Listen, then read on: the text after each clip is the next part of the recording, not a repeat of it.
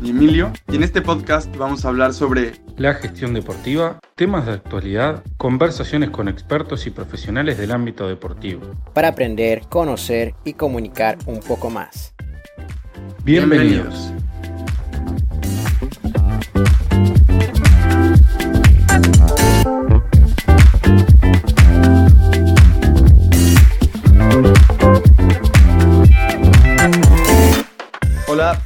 Bienvenidos otra vez a un nuevo podcast.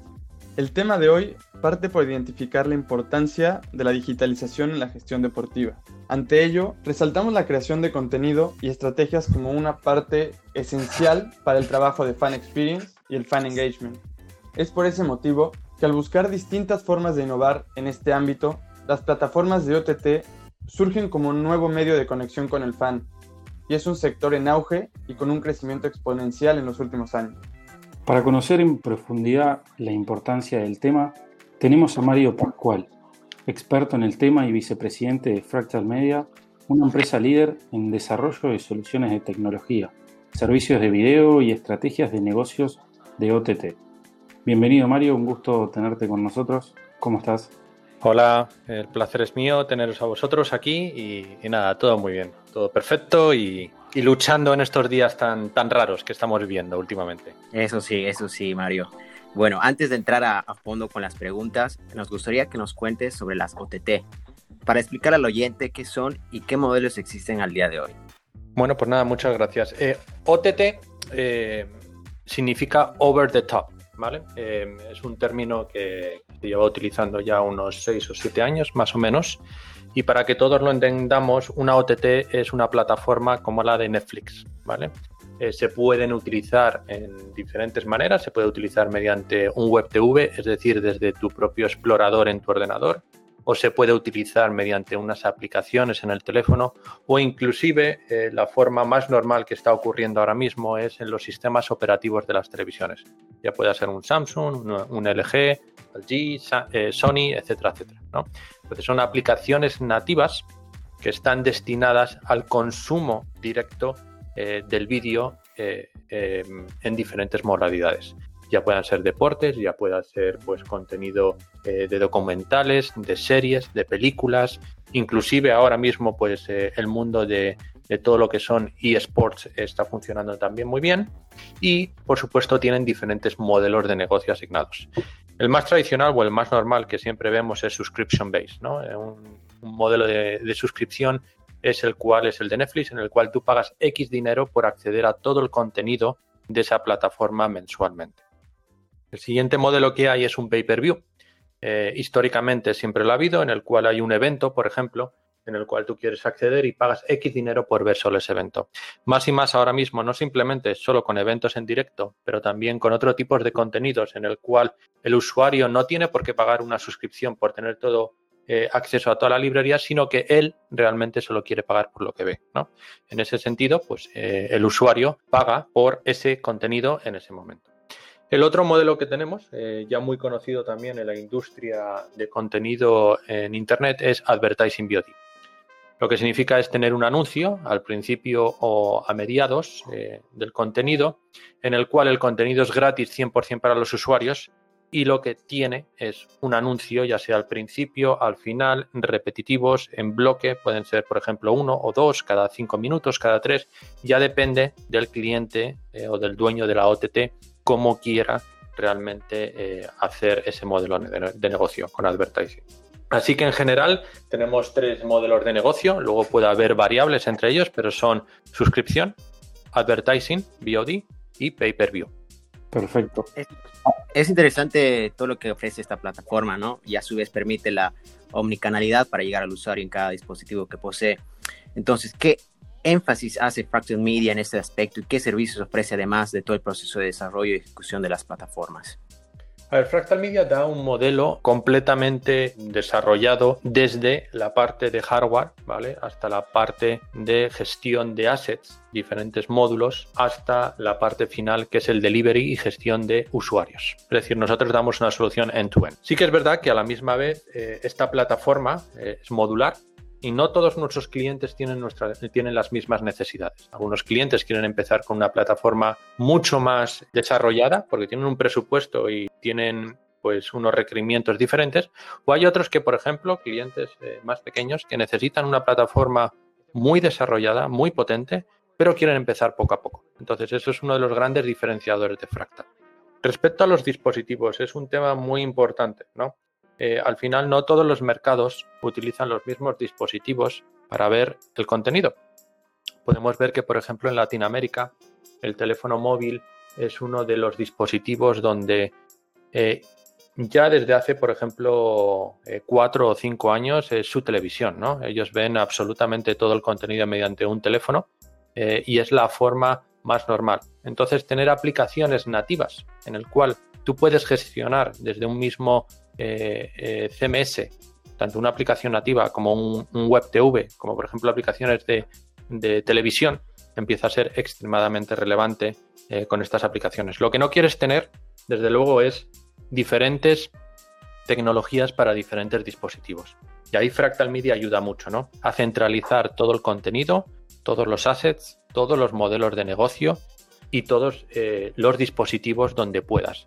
Además, en ese sentido, Fractal Media da un, diferenciador muy bueno. No todo el contenido funciona igual en todos los dispositivos, por lo tanto, tú desde el propio CMS, desde el backend que nosotros llamamos, eh, muchas veces eh, puedes seleccionar qué tipo de contenido quieres para un teléfono, para un web TV o para una televisión. Perfecto.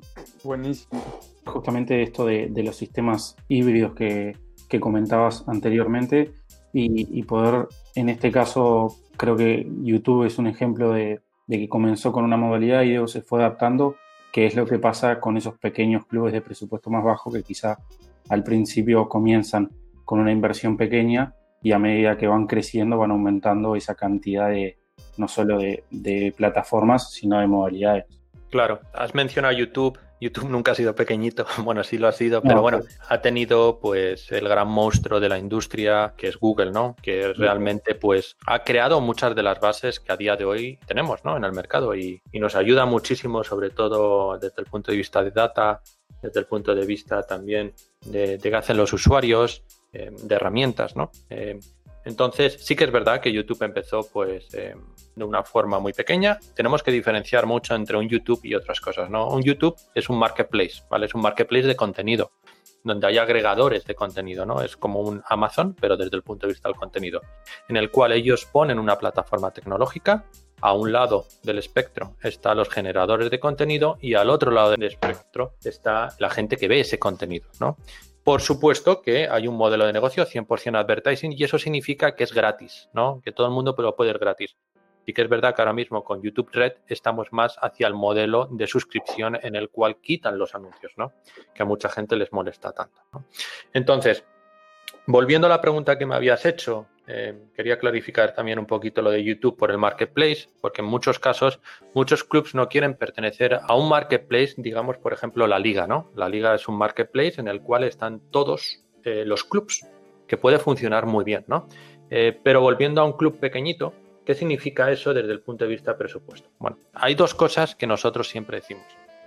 Un club de fútbol o un club deportivo nunca puede meterse a crear una plataforma de OTT a no ser que tengan primero em, una estrategia de contenido de vídeo, que deberían tener absolutamente todos los clubs, no simplemente por la parte de OTT, pero también por la parte de redes sociales. Al final, todos los usuarios a día de hoy van mucho más enfocados, desgraciadamente, en muchos casos, a ver un vídeo antes de leer, ¿no?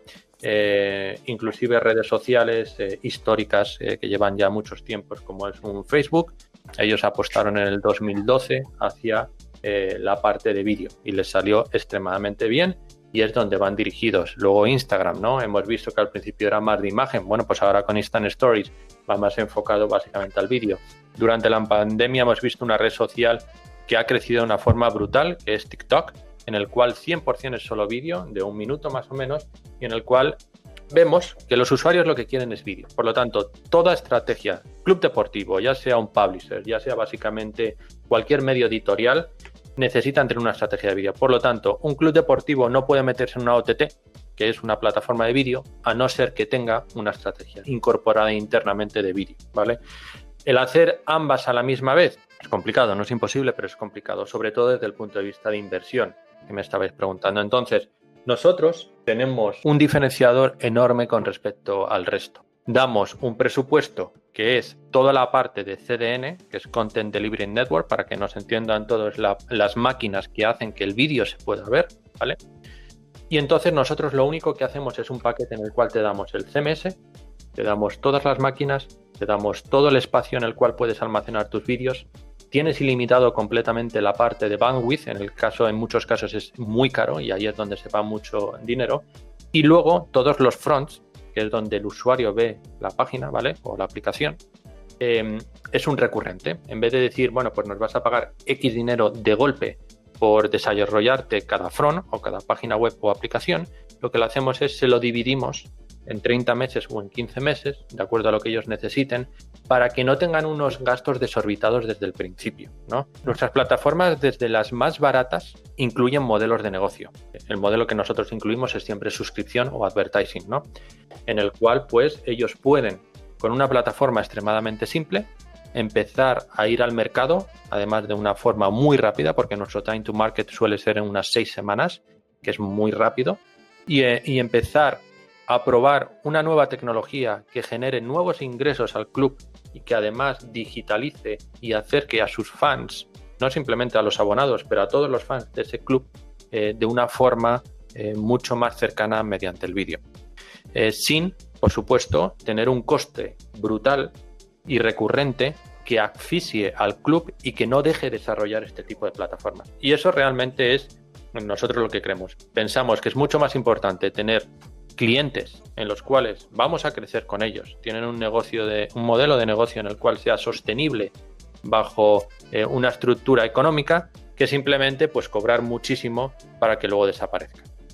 Perfecto, no, además creo que lo mencionaste, ¿no? Con la pandemia, estas nuevas aplicaciones como TikTok subió muchísimo y bueno, es inevitable hablar sobre, sobre esta nueva normalidad. Sabemos que la pandemia ha generado una profunda crisis en el ámbito deportivo, pero también un cambio en la manera de consumir el deporte.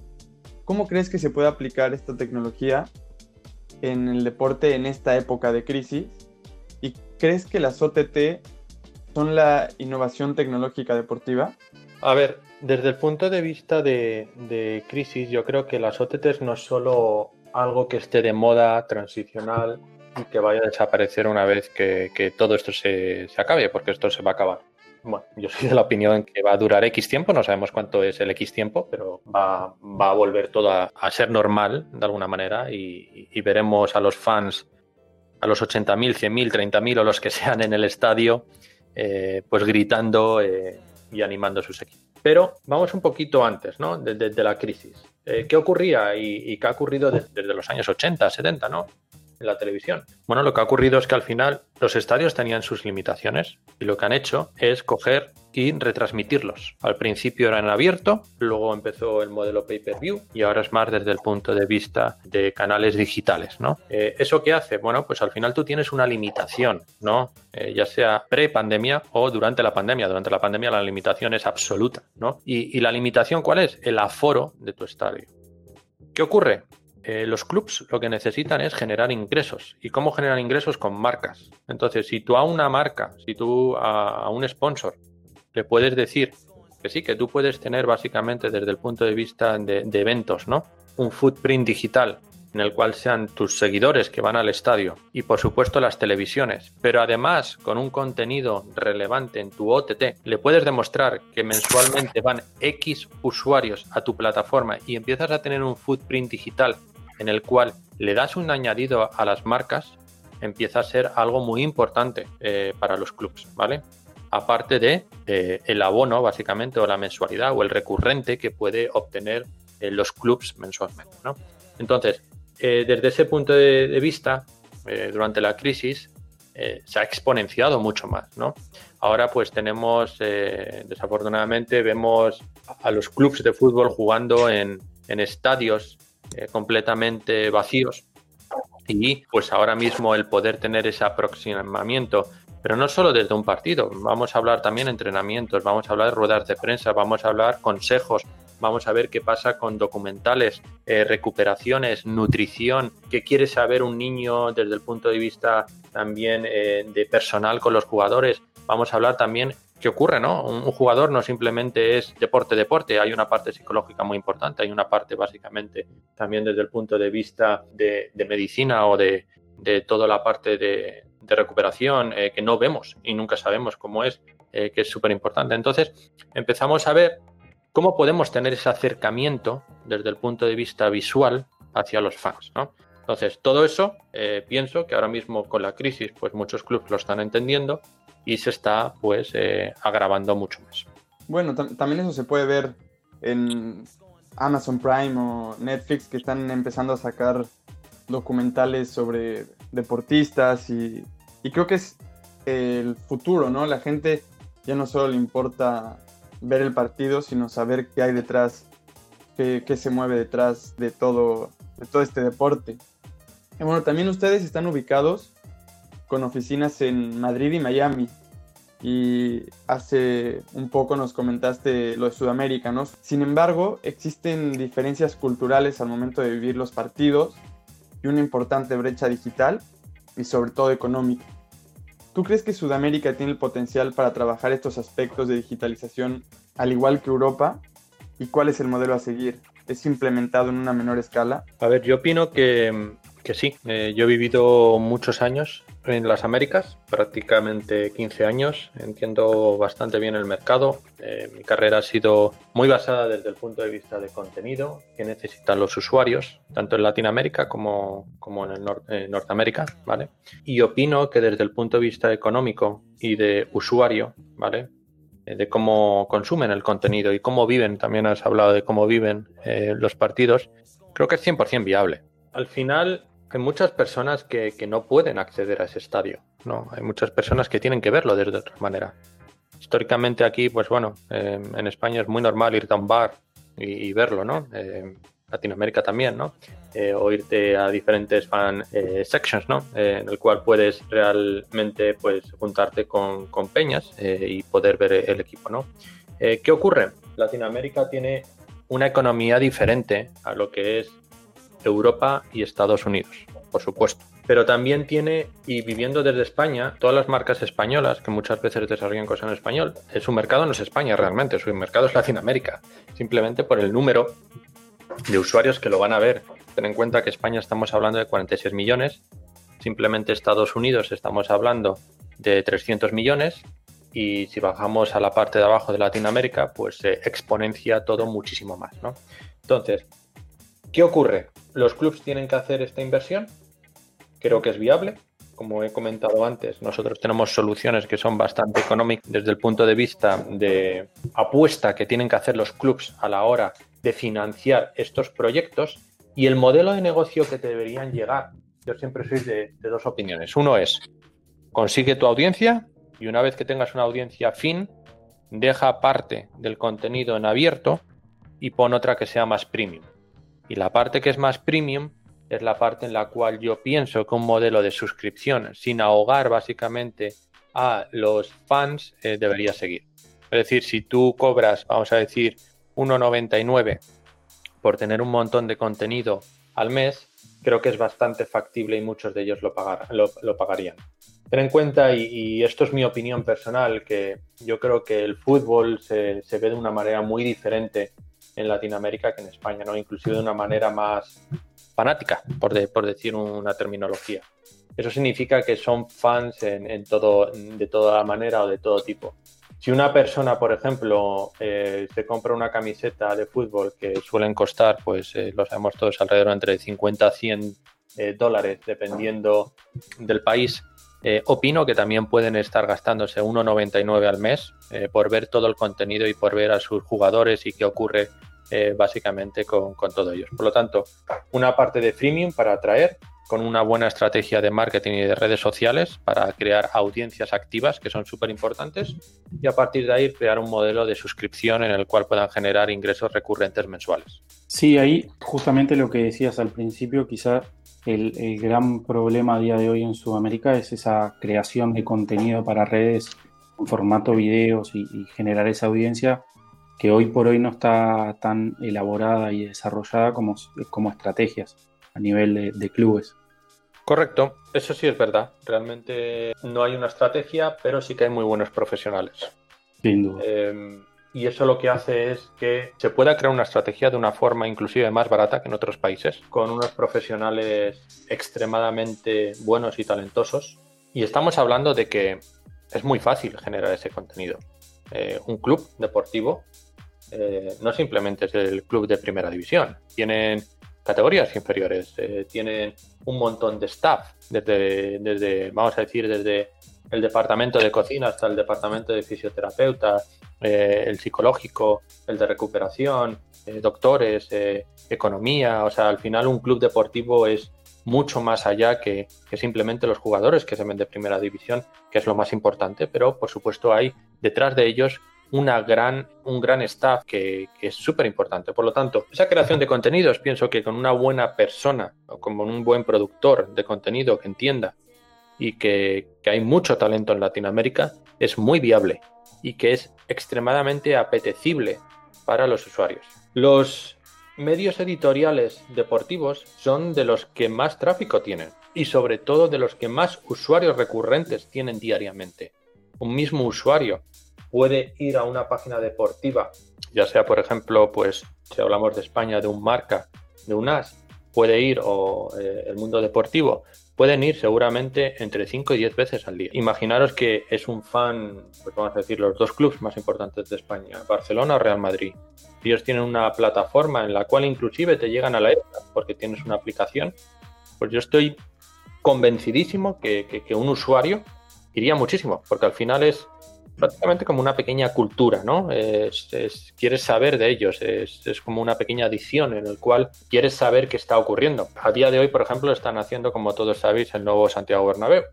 Bueno, pues eh, yo soy, por ejemplo, fan del Real Madrid, pues yo puedo seguramente estar entrando a una página que ha creado un fan, en el cual pone actualizaciones, pone fotos, pues yo accedo semanalmente muchas veces para ver el avance del estadio. Al igual que yo os aseguro que hay muchísima gente que accede de la misma manera.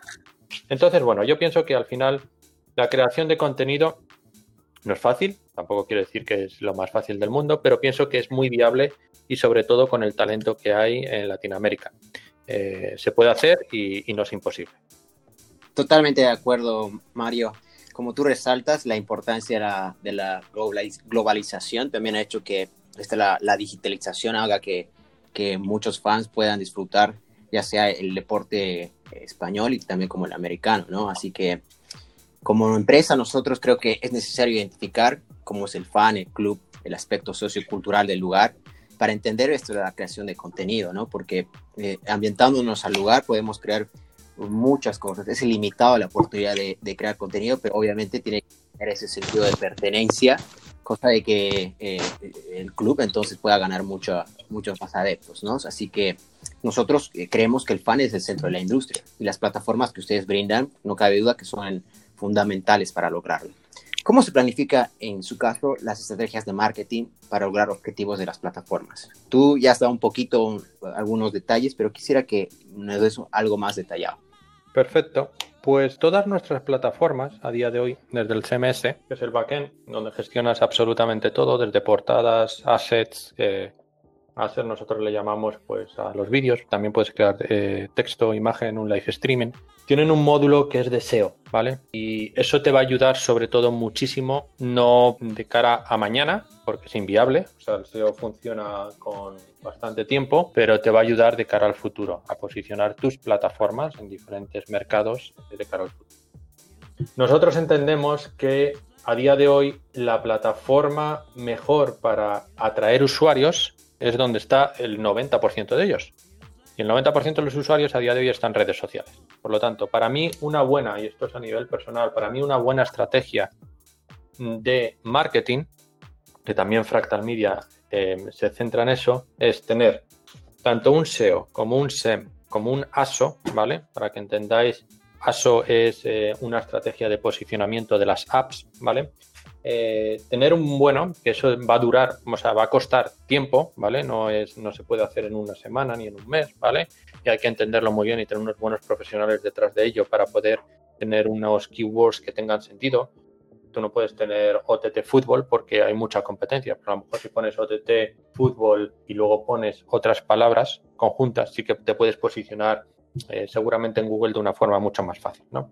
Entonces, toda esa parte yo creo que es un a, tiempo largo y luego hay una estrategia que es de marketing en el cual mediante redes sociales se crean, que muchos de ellos ya las tienen, se crean eh, audiencias activas y quiero señalar la parte de activas porque es extremadamente importante. Tú puedes ser un club deportivo, puedes tener dos millones de seguidores, pero que cuando tú posteas algo simplemente haya un conversion ratio, una conversión de un 1%. Eso no es una audiencia activa, eso es una audiencia completamente pasiva y muerta, ¿vale? Entonces, para generar una audiencia activa tienes que tener dos cosas. Primero, tienes que tener eh, una estrategia de redes sociales, por un lado, y por otro, tienes que tener también contenido relevante y que vayas modificando poco a poco. Ese contenido ya puede ser vídeos, imágenes, entrevistas, posts, etcétera, etcétera. Si tú consigues tener esa, esa estrategia de redes sociales, yo soy de los que siempre pienso que hay que hacer una pequeña inversión en eh, boosting, es decir, en llegar a las audiencias afines con diferentes criterios una vez que tú ya tengas esa audiencia activa, ya te la puedes llevar a una OTT. Es mucho más fácil que empezar completamente, intentar llevarte gente a una OTT, a una aplicación de la cual nadie conoce, ¿no? Sin tener esa audiencia. Entonces, yo creo que al final todo es un círculo. Tú tienes unas redes sociales, las cuales están muy saneadas, se genera ese contenido con esa estrategia de contenido, se invierte básicamente en llegar a las audiencias afines que al final van a ser un exponencial a llegar a otras audiencias que van a ser muy importantes para ti y a partir de ahí, en el momento o paralelamente, se puede básicamente enviar tráfico a las OTTs para que las conozcan y empieces a desarrollar ese modelo eh, en esas aplicaciones. Sin duda, sin duda que, por ahí creemos y, en este caso estamos de acuerdo en esta, en esta ideología de, estrategia de marketing y de la creación de contenido que es algo que también a nosotros lo, hemos... Y hay un, sinfín de, propuestas, de ideas y, de formas de desarrollar cada club su propia audiencia, de fortalecerla, fidelizar la, audiencia activa, como decías, y de los usuarios para luego poder traspasarlos, en este caso, a, la plataforma de la, de la OTT para monetizar sobre todo esa, esa fidelización de los, de los usuarios y de los fanáticos del club en este caso. Y aquí, justo desde Imperitus, también podríamos con Fractal Media este, poder aplicar varias de esas, eh, varias de esas estrategias de contenido. Para ir cerrando un poco, Mario, contanos eh, hacia dónde ves el futuro de las OTT, más allá de, lo que nos has comentado hasta ahora, y dónde está el techo de este sector. ¿sí? A ver, el techo es bastante complicado verlo, porque estamos empezando ahora. Así que esperemos que no haya un techo dentro de poco. ¿Hacia dónde van las OTTs? Yo creo que las OTTs van hacia, la data y personalización del usuario cada vez que accede. Es decir, no todos los usuarios quieren ver el mismo contenido en la misma plataforma. Por lo tanto, si tú eres capaz, y, Netflix, por ejemplo, es muy bueno en esto, ¿no? Si tú eres capaz de ofrecer al usuario de forma individual y mediante el conocimiento y artificial intelligence, eh, inteligencia artificial, de qué es lo que ese usuario quiere ver basado en el histórico que ha visto y basado básicamente en recomendaciones, creo que hay un mayor eh, número de usuarios que van a seguir utilizando ese tipo de plataformas. Así que yo creo que la industria va hacia allá, ¿no?